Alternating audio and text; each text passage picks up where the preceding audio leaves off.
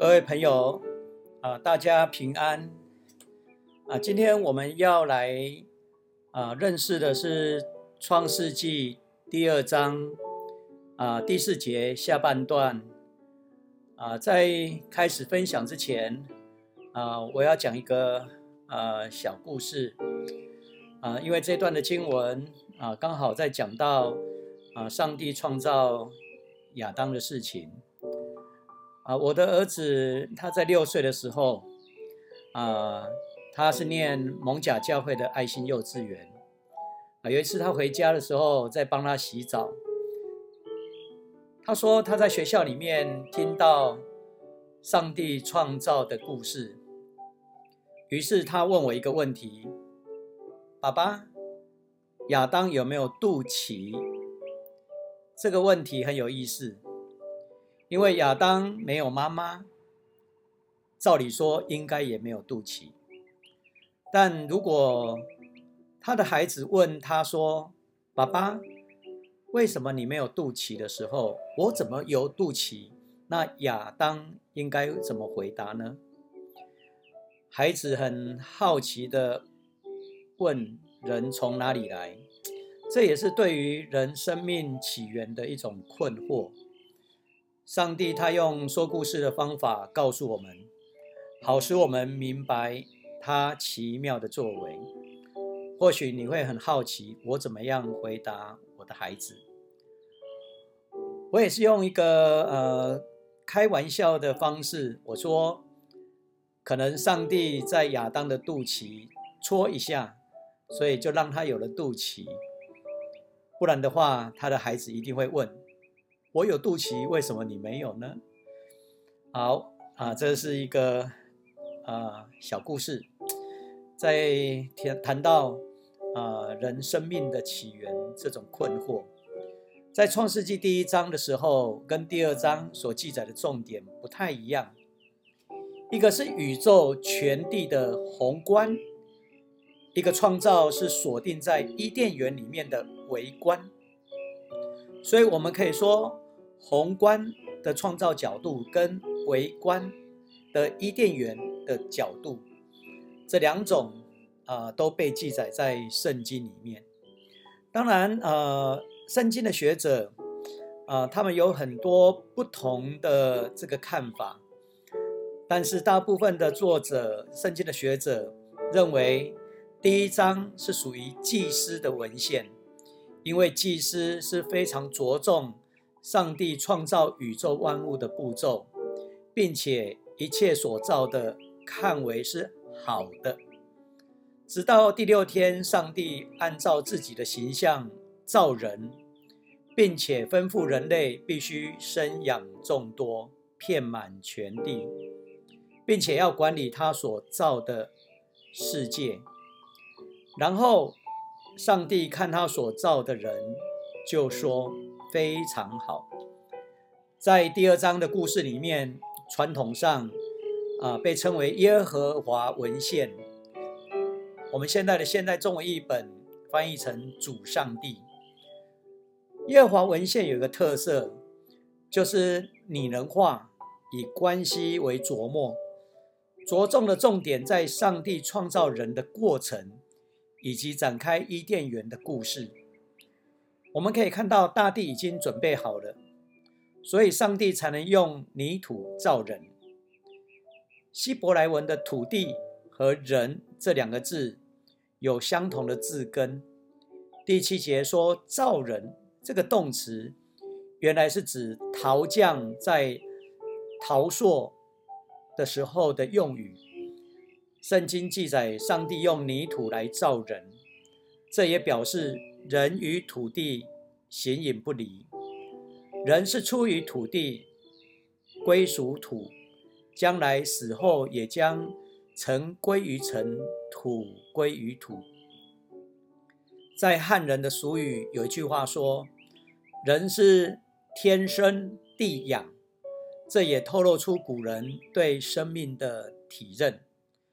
人是由天所生，然后和土地相土结连，得到喂养。古代的汉人虽然不认识这位创造宇宙万物的上帝，但是他们却知道天是指谁，是指冥冥当中那一位最大的主宰。如果以“天”这个字的象形文字来看，是一个一加上一个大。古代称为人世间的统治者称为大王。那比大王还要大的那一位，只有一位，被称为天。通过圣经对人的启示，我们可以知道，这位大主宰就是创造人和宇宙万物的真神。上帝用泥土造完人之后，就将生命的气息吹进他的鼻孔，他就成为有生命的人。这一点在告诉我们，生命的气息是来自于上帝的赏赐。若没有上帝，人的生命就好像尘土一样。这也是创世纪的作者用这一句话在诠释：人之所以为人，最重要的地方，是因为人有神的气息。人死的时候，我们会说断气；人要表示坚决的意志时，会说：如果我还有一口气在的话，我就要如何如何。其实，在我们的语言中，我们不知不觉的已经在表达出人有上帝所吹的活气，也因为有一口气在，我们才可以继续存活。因为活人和死人最大的差别，就是那口活气。我们也可以这样了解：作者用上帝将气息吹入人里面，来说明生命是来自于上帝。人若失去上帝，就失去生命的意义。换句话说，人若未认识上帝，就枉费成为人。此外，在创世纪第二章尚且说明，上帝造人，为了使万物因为有人的参与，还有管理，而成为有秩序的世界。第二章另外有一个很大的特色，除了女人是用男人的肋骨作为材料之外，也包括人在内。一切的受造物都是由尘土开始创造出来的。现在我们就来看这第二个创造故事的内容。我们一起来读《创世纪》第二章第四节下半段到第九节。第四节下半段，主上帝创造天地的时候。地上没有草木，没有蔬菜，因为它还没有降雨，也没有人耕种。但是有水从地下涌出来，润泽大地。第七节，后来主上帝用地上的尘土造人，把生命的气息吹进他的鼻孔，他就成为有生命的人。主上帝在东方开辟伊甸园，把他造在造的人安置在里面。第九节，他使土地生长各种美丽的树木，出产好吃的果子。在那园子中，有一棵赐生命的树，也有一棵能使人辨别善恶的树。首先，我们要来了解。上帝为什么要造人？第五节这样说：地上尚未有蔬菜，因为上帝尚未降雨，同时也没有人耕种。换句话说，上帝造人目的主要是要人参与上帝的工，特别是要耕种。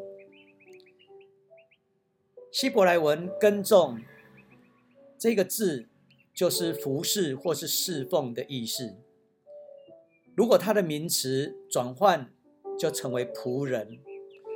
所以在希伯来人的观念里面，人就是全地的耕种者、服侍者，更是上帝的仆人、管家。所以在希伯来原文里面，耕种、服侍、仆人都有相同的字根。此外，上帝造人来管理、来服侍，这个命令在第十五节就很清楚。上帝将人安置在伊甸园，叫他耕种、看守园子。所以从这一点我们可以发现，人必须要有服侍，因为服侍就是在回应上帝创造的爱与恩典。那么，上帝为何要创造人呢？第二个，在这一章里面，虽然只说上帝照自己的形象造人，并没有说拿什么材料来造人。这是第一章里面创造的故事。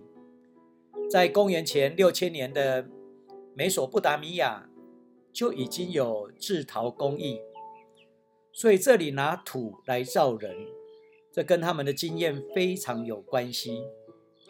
先知耶利米就用陶匠与陶器来比喻上帝与选民的关系。在耶利米书十八章第六节这样说：“你们在我手中，就像粘土在陶匠手中。人从泥土中被造，意味着人与土地不可分。”并且完全的仰赖上帝。另外，尘土造人也在解释为什么要用埋葬的方式处理死后的问题。这也在说明人死后仍然回归上帝起初创造人的物质尘土。这也是创世纪三章十九节所说的，因为你。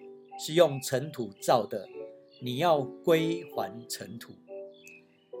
在人的受造中，最重要的一项就是上帝把生命的气息吹进了人的鼻孔，才使人成为有生命的活人。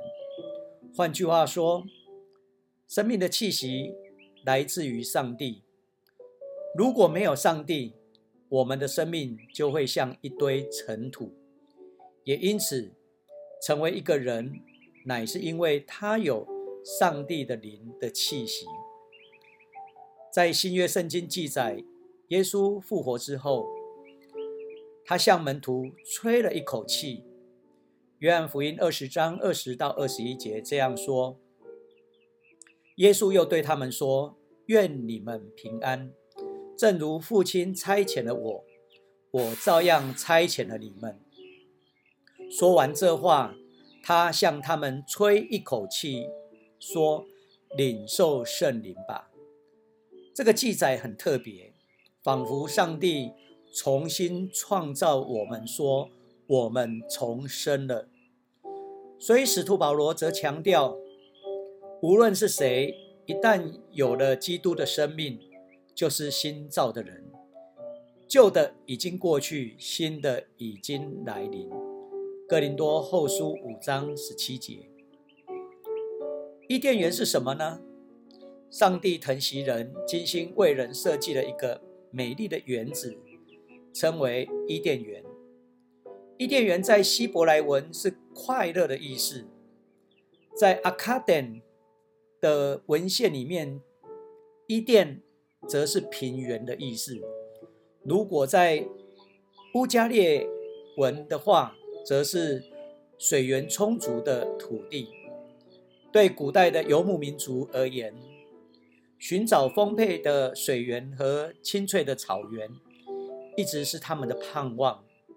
伊甸园就是这样的仙境，在那里生长各种美丽的树木，出产好吃的果子，当然也有足够的水源和牧草，可以喂饱牛羊。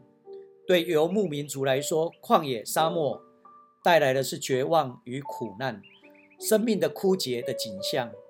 但伊甸园简直是人间天堂，它带给人的是生命与盼望。在这人间的天堂里面，人也有他的责任，就是要耕种，要服侍。这是上帝对人的祝福。与此同时，上帝特别造了生命树与辨别善恶的树，这作为创世纪第三章故事的一个伏笔。啊，我们今天呃，创世纪第二章第四节下半段到第九节，我们先在这里告一个段落。我们下次要一起来看《创世纪》第二章第十节。谢谢各位的聆听。